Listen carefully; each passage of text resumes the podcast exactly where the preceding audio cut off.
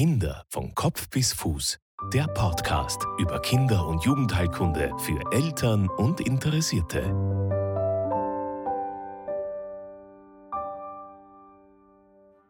Hallo und herzlich willkommen zur nächsten Folge des Podcasts Kinder von Kopf bis Fuß. Mein Name ist Marlies Haslinger und ich bin Kinderärztin. Als Mutter von zwei Kindern kann ich die Sorgen und Ängste, die man als Eltern durchlebt, sehr gut verstehen. Beim Besuch beim Kinderarzt bleibt oft nicht ausreichend Zeit, um alle Details zu besprechen. Im Internet zu recherchieren führt meist zu noch mehr Verunsicherung. Dieser Podcast bietet eine gute Möglichkeit, um viele Fragestellungen im Bereich der Kinder- und Jugendheilkunde, der Kindergesundheit und des Elternseins in Ruhe zu Hause nachzuhören. Nun zur nächsten Folge.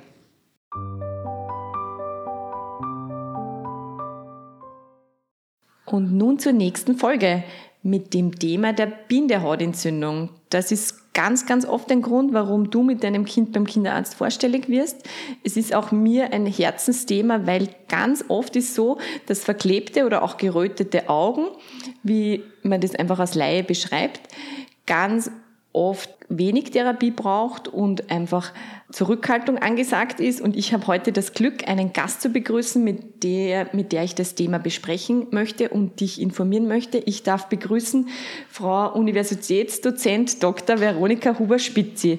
Liebe Veronika, magst du dich kurz vorstellen?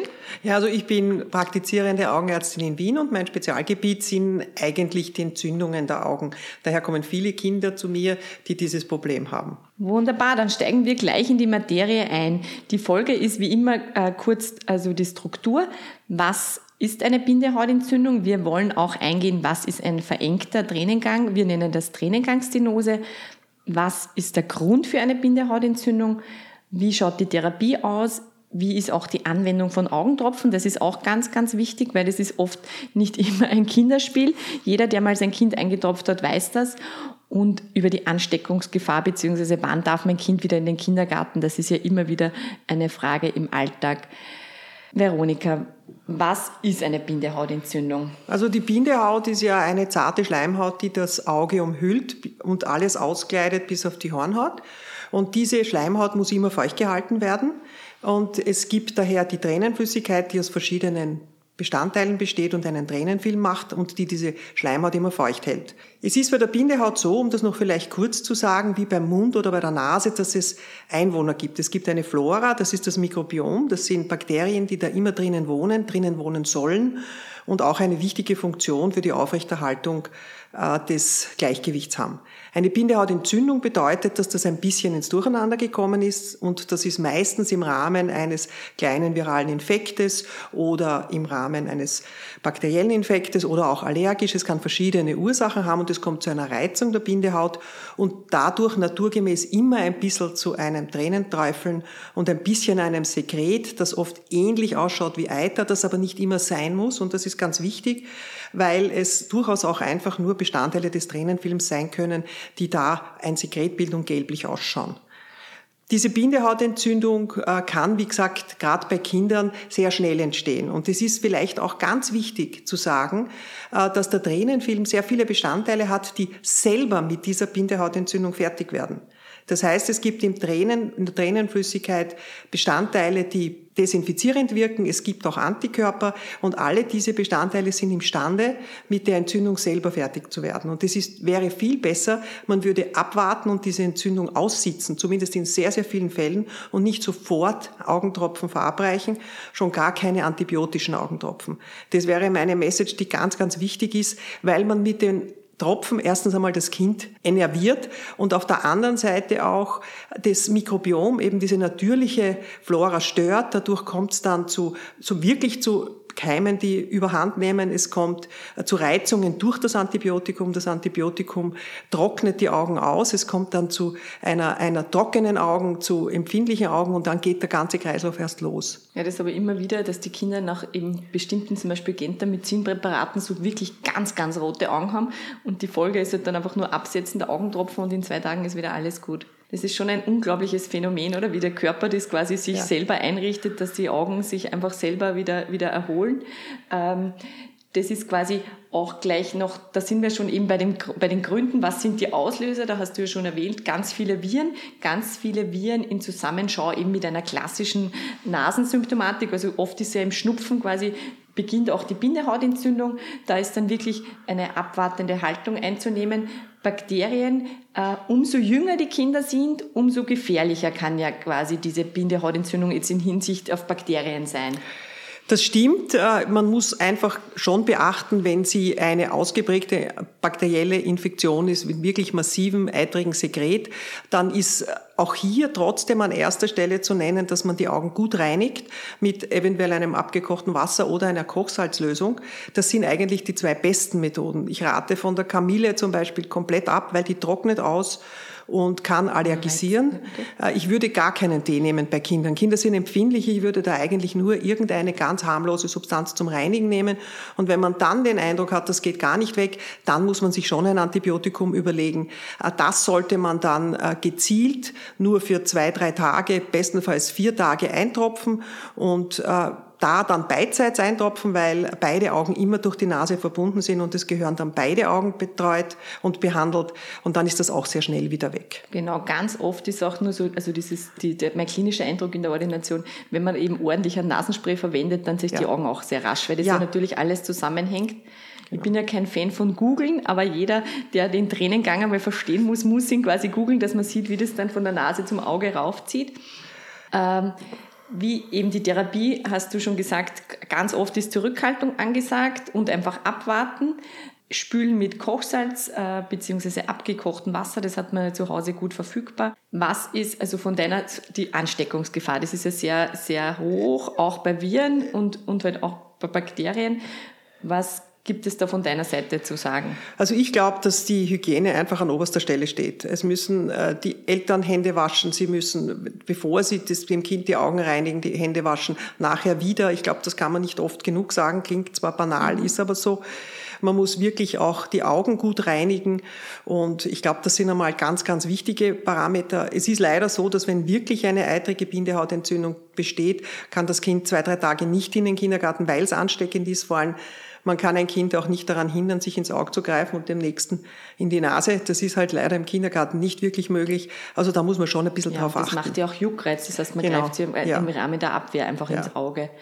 Ähm, wie wie ist es also auch das Wichtige oder beim Eintropfen mit dem Fläschchen, dass man auch nicht am Auge ankommt, sondern wirklich, also ja. das muss man auch ganz wichtig beachten, dass man das einfach aus einer Distanz, dass man nicht am Auge ankommt, wenn natürlich das dann kontaminiert ist und das Fläschchen dann wirklich nach dieser Anwendung entsorgt. Das also das gilt wichtig. bei Nasentropfen vielleicht nicht so streng, aber bei den Augen muss man schon sagen, äh, gehören es weg, dann die Nasen. Die gehören, die gehören auf jeden Fall weg, weil man natürlich unter Umständen Keime äh, da drinnen konserviert und dann nimmt man es nach fünf Wochen wieder und tropft dem Kind die Keime schon wieder ein. Und richtet mehr und Schaden richtet, an. Genau. Und ich glaube, das ist etwas, das sollte man nicht, nicht, über, nicht unterschätzen und man sollte die wirklich entsorgen, die Tropfen. Und das ist schon nochmal bei der Nase was anderes. Ein bisschen was Nase, anderes, also ja. Das muss man schon, muss man schon sagen. Ja. Noch zu der Frage der Anwendung der Augentropfen. Das ist ja nicht immer ein Kinderspiel. Was würdest du da den Eltern mitgeben? Wie soll das ablaufen, quasi die optimale Verabreichung, wenn man das so in der Kinderheilkunde ist leider nicht immer alles optimal, ja. Aber was wären die optimalen Bedingungen?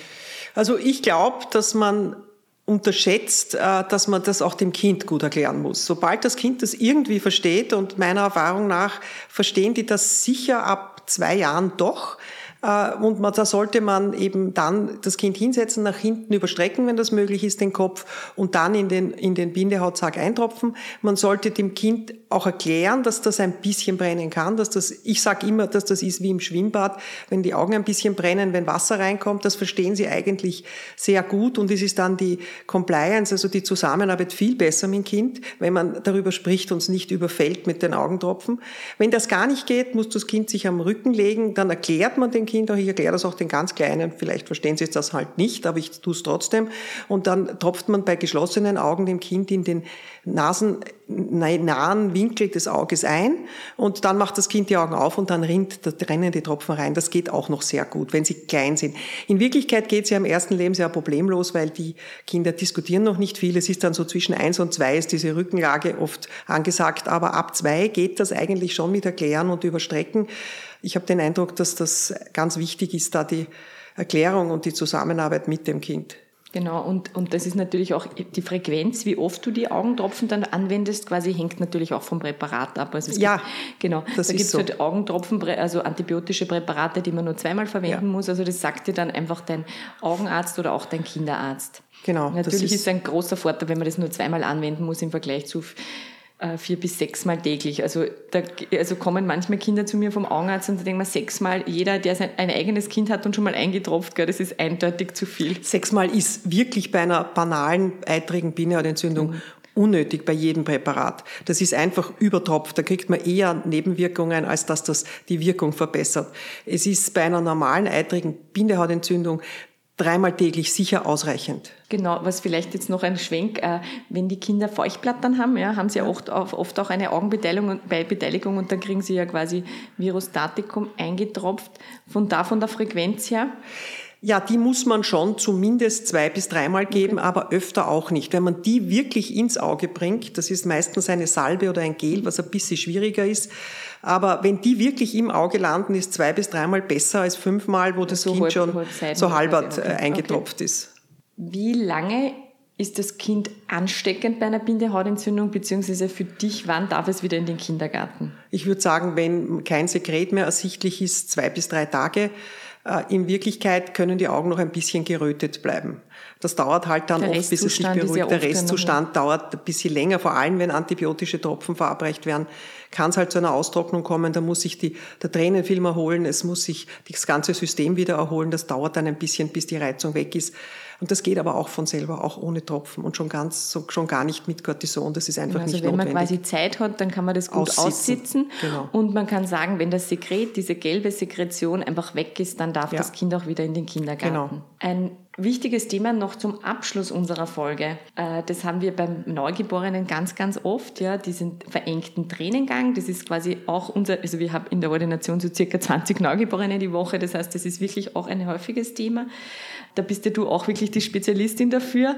Wie, wie, wie ist da das Standardvorgehen? Also Vielleicht ganz kurz zur Erklärung. Also die, die Tränenflüssigkeit wird produziert, rinnt dann über das Tränenpünktchen den Tränenwege bis zum Tränensack ab und dann eben in die Nase. Dieser Weg ist bei der Nase bei der Geburt noch verschlossen durch die Hasnersche Klappe. Das ist ein Schutz, damit das Kind nicht beim Geburtsvorgang über die Nase Keime schon ins Auge bekommt. Im Rahmen seiner ersten Lebenstage läuft dann die Tränenproduktion voll an. Das beginnt abzurinnen und meistens reißt diese kleine Membran von selbst auf und die Sache ist erledigt. Manchmal braucht das ein bisschen und dann staut sich das Tränensekret zurück und das kann dann zu einem rinnenden Auge führen und auch, wie gesagt, zu Infektionen, durchaus von körpereigenen Keimen, die sich inzwischen als Flora gebildet haben. Äh, da ist als Therapie dann äh, zu sagen, dass man den Müttern zeigen sollte, dass man den Tränensack ein bisschen ausmassiert, in beide Richtungen, nach unten, um vielleicht die Membran ein bisschen zu, zu, mobilisieren, nach oben, um den Tränensack zu entleeren. Dann gibt man in diesem Fall schon abschwellende Tropfen, die aber meistens hergestellt werden müssen, weil sonst sind sie zu hoch in der Konzentration. Und äh, danach, wenn es wirklich eitrig ist, muss man ein paar Minuten warten und dann gibt man unter Umständen für zehn Tage ein Antibiotikum. Wichtig ist dieses Warten, weil ja das Abschwellende wirken muss, sonst kommt man überhaupt nicht äh, zur Wirkung und sonst kommt das überhaupt nicht in den Tränensack. Wichtig sind auch korrespondierend Nasentropfen ins gleiche Nasenloch und dann gibt, gibt sich das meistens innerhalb der ersten Wochen. Ganz, ganz selten bleibt das dann noch bei Verkühlungen zu, äh, erkennt man noch, dass dieses Auge ein bisschen drehen und es bedarf dann einer stärkeren und sorgfältigeren Therapie. Wenn es ab dem ersten Lebensjahr weiter rinnt, dann muss man es in einer kleinen Kurznarkose Überdruck spülen. Da muss man diese Hasersche Membran eben mit einer Überdruckspülung öffnen. Und ganz, ganz, ganz, ganz selten muss man die dann mechanisch öffnen, weil die so zugewachsen ist und da muss man dann ein kleines Schläucherl implantieren für sechs Wochen, damit das offen gehalten wird, weil sonst verwächst das wieder. Aber das ist extrem selten. 99 Prozent der Tränenwechsgeschichten gehen von selber auf. Von dem einen Prozent gehen wieder 80 Prozent auf mit konservativer Therapie oder mit Überdruckspülung. Und dann bleibt noch ganz ein kleiner Prozentsatz, wo man wirklich ein, ein kleines Ringintubation machen muss, also einen kleinen Silikonschlauch implantieren, um es offen zu halten für sechs Wochen. Aber das heißt, ganz oft eben löst sich das ja. dann selber auf. Ja. Das ist total wichtig, auch für dich als Mutter und Vater, dass du weißt, dieses verklebte Auge oder auch tränende Auge löst sich in vielen Fällen in den ersten Wochen von alleine auf. Und bei Sorgen natürlich immer beim Kinderarzt oder auch beim Augenarzt vorstellig werden. Veronika, was, was magst du von deiner Seite noch irgendwie ähm, ja, so. ich möchte gerne noch etwas ja. sagen. Äh, ich habe immer wieder Kinder so ab dem zweiten Lebensjahr, die mit immer wiederkehrenden bakteriellen Infektionen beidseits bei mir vorstellig werden und die haben berichten dann die Mütter, dass sie, wenn sie zwei, drei Tage Antibiotikum geben, ist es weg, aber nach 14 Tagen beginnen die Kinder wieder Augen zu reiben, zu zwinkern, es kommt wieder zu einem Sekret, die Augen sind rot äh, und es beginnt der nächste Infekt. Äh, oft steckt da dahinter eine Art von überempfindlicher Empfindlichkeit und dadurch resultierender Bindehautentzündung, die zu den ein bisschen zum Formenkreis der Neurodermitis gehört. Äh, das sollte man diagnostizieren, weil das kann man, wenn man es weiß, sehr gut behandeln. Das ist eine Erkrankung, die diese Kinder dann oft bis zur Pubertät begleitet. Dann, sind's, dann geht's von selber weg. Man muss es nur richtig behandeln, rechtzeitig behandeln mit Tropfen, die diesen Kreislauf unterbrechen, die viel harmloser sind, als wenn man dann in der Situation Antibiotika oder Cortison geben muss. Und man muss das Verhalten ein bisschen besprechen, dass diese Kinder bei Schwimmen eine Schwimmbrille aufsetzen sollten, dass Haustiere da dann nicht im Bett schlafen sollten. Man kann damit allein mit Verhaltensänderung und mit ganz kleinen Tipps sehr viel bewirken. Und deswegen ist es mir ein Anliegen, weil äh, ich glaube, dass man den Kindern damit viel ersparen kann. Na, absolut, schon alleine, äh, also eine Woche äh, Therapie, lokale ja. Therapie ist auch nicht angenehm. Also genau. das muss man sich schon einmal überlegen, äh, auch im Zusammenhang mit eben banalsten Erkrankungen oder wie gesagt auch bei einer Bindehautentzündung aufgrund von einer, einer eigentlich atopischen Genese ja, genau. oder muss man, muss man nennen, das ist der Formenkreis der Neurodermitis und Richtung Allergie äh, geht's da. Ähm, dass man oft einfach wirklich den Profi aufsucht und da Verhaltensmaßnahmen bespricht und einfach ganz viele Basissachen einfach umsetzt und dem Kind sehr viel ersparen kann. Genau. Weil einfach Augenjucken, Augenrippeln einfach auch unangenehm sind. So ist ja auch auf der Haut der Juckreiz. Und die Kinder können es in einem gewissen Alter noch nicht so kommunizieren. Nicht? Genau so ist es. Und manchmal ist es auch so, dass die Kinder Augen reiben und zwinkern, weil sie einen Sehfehler haben. Also da kann der Augenarzt dann auch helfen, weil wenn sie schlecht sehen, glauben sie, sie müssen zwinkern oder reiben, um besser zu sehen. Oft steckt da einfach auch nur ein Sehfehler dahinter. Da ist auch der Besuch beim Augenarzt, wenn sich das mit Tropfen und allen Maßnahmen nicht gibt, nicht schlecht. Sehr gut, sehr gut. Da würde ich noch eine, eine Frage habe ich noch so ja. abschließend. Das ist nämlich jetzt gerade, wenn es wieder Frühling wird, äh, immer Thema, ja. Die das war jetzt eigentlich, es ist nicht im Plan gestanden, aber das, mit dem bin ich immer konfrontiert. Ja. Also die Kinder, vor allem mir gefällt halt auf, die Kinder mit sehr hellen blauen Augen, ja, die sind dann oft, wenn es so im Frühling hell wird, sehr, dass die dann sehr oft blinzeln, sehr oft zwinkern draußen, das fällt den Eltern auf. Was ist der Grund, beziehungsweise Sonnenbrille in dem Alter ist das Thema. Ja, also das ist gerade, wie du richtig sagst, bei, bei hellen Augen und weiten Pupillen, die, haben, die hellen Augen haben einfach weniger Pigment, dadurch sind sie hell und haben dann weitere Pupillen. Die dunklen Augen können besser mit der Sonne umgehen, schon im Kindesalter und da wird die Pupille eng und da ist weniger diese Blendungsempfindlichkeit. Kinder, die eine Blendungsempfindlichkeit haben, brauchen entweder ein Schirmkapperl, so wenn sie keine Sonnenbrille auflassen, aber meiner Erfahrung nach lassen Kinder, wenn sie wirklich diese Blendungsempfindlichkeit haben, sehr gerne eine nette Kindersonnenbrille auf. Äh, ich habe selber zwei Enkel mit blauen Augen und die haben beide Schirmkappel und Sonnenbrille sehr gern gehabt, weil sie auch blendungsempfindlich waren. Genau, und damit und Tränen, die, die Tränen, Tränen dann die Augen, weil, weil äh, es kommt eben einfach zu ein bisschen einer Austrocknung durch die Sonne. Das, das kommt der Effekt dazu, dass sie geblendet sind und das ist harmlos, aber man kann es mit so einer Maßnahme sehr gut in den Griff kriegen. Und das heißt Sonnenbrille im, im also bei hell bei, bei Sonne. Ja, Sonne. wenn Sie, also, das Kind zeigt das selber. Man braucht jetzt nicht päpstlicher als der Papst sein und denen sofort eine Sonnenbrille aufsetzen, wenn nur irgendwie das heller ist. Das Kind äh, signalisiert das und wenn das Kind einmal begriffen hat, dass ihm das hilft, setzt Dann die gern auf. Das ist, genau, das ist genau. ein Wohlfühlfaktor. Das ist wie bei der Brille. Wenn es wirklich einen Sehfehler hat, lässt es die Brille auf, wenn es kein Schielkind ist. Ich glaube, da muss man sich gar nicht so viele Sorgen machen. Genau, das und das ist halt auch so wichtig, dass da nichts dahinter steckt, sondern ja. dass das ein sehr häufiges ja. Phänomen ist und man eben außer Sonnenkapperl und Sonnenbrille eigentlich nichts machen, muss. muss. Wobei, wenn das natürlich trotz Sonnenbrille und Son trotz Sonnenkapperl weiter rinnt und das Kind reibt, dann muss man es schon anschauen lassen. Dann kann auch eine Allergie dahinter stecken. Also man kann oft einmal was anderes auch haben, aber primär würde ich das versuchen. Abschließend noch vielleicht, Veronika, wann geht man mit seinem Kind üblicherweise das erste Mal zum Augenarzt, vorausgesetzt es ist ein reifgeborenes Kind? Also vorgesehen ist es, äh, dass man im Rahmen der Mutter-Kind-Pass-Untersuchung circa mit zwei Jahren das erste Mal zum Augenarzt geht. Das ist auch sinnvoll, weil hier kann man noch sehr viel bewirken, wenn zum Beispiel ein Schielen besteht oder irgendeine Problematik, die die Eltern nicht erkennen. Da kann man noch sehr viel gut machen und sehr viel behandeln. Man muss natürlich vorher zum Augenarzt gehen, wenn den Eltern etwas Gravierendes auffällt, wobei da würde ich sagen, zuerst zum Kinderarzt und wenn der dann entscheidet, das ist etwas, das abgeklärt gehört, dann sehen wir die Kinder auch sehr gern früher. Routinemäßig wird die Augenuntersuchung 10. bis 14. Lebensmonat beim Kinderarzt eben durchgeführt. Kommt es hierbei zu Auffälligkeiten, dann schicken die Kinderärzte sehr großzügig natürlich weiter zum Augenarzt.